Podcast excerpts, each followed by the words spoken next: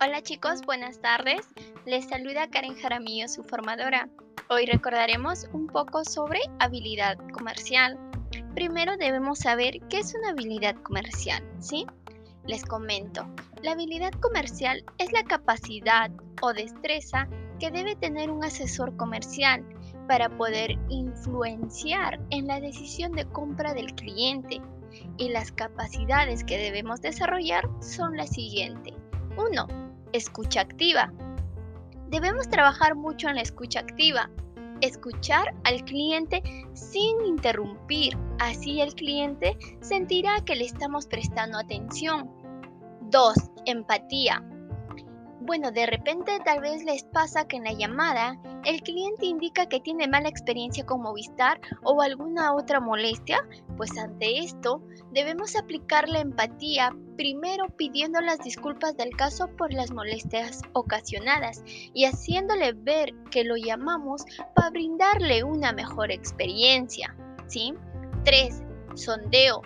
A través del sondeo también podemos identificar la necesidad del cliente y crearle la necesidad para que pueda adquirir el servicio. 4. Proactividad. Este punto es muy importante chicos porque ustedes como asesor deben tener el control de la llamada, tener iniciativa propia y hacer que las cosas sucedan y que la venta sea un hecho. Porque al cliente le dicen, tendría, le daría, Movistar le, le estaría ofreciendo, le gustaría, le interesaría, no, debemos tachar estas palabras y reemplazarlas de forma proactiva por usted tendrá, usted disfrutará. Movistar le brinda. Debemos ser más proactivos y lograr concretar nuestras ventas.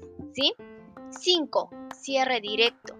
Debemos aplicar el cierre en todo momento de forma directa. Por ejemplo, ¿Está conforme con el servicio que le vamos a brindar, correcto? ¿Me confirma nombres completos y DNI para poder continuar?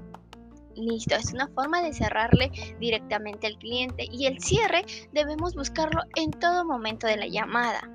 6 agresividad comercial. Siempre debemos tener la agresividad comercial en las llamadas, no dejarte intimidar por lo que diga el cliente. Al contrario, debes mantenerte seguro y optimista, haciéndole ver al cliente que contratar el servicio es la mejor decisión. Y por último, y sobre todo, debemos trabajar bastante en la actitud. Tu actitud debe ser perseverante, tolerante, optimista y no frustrarte.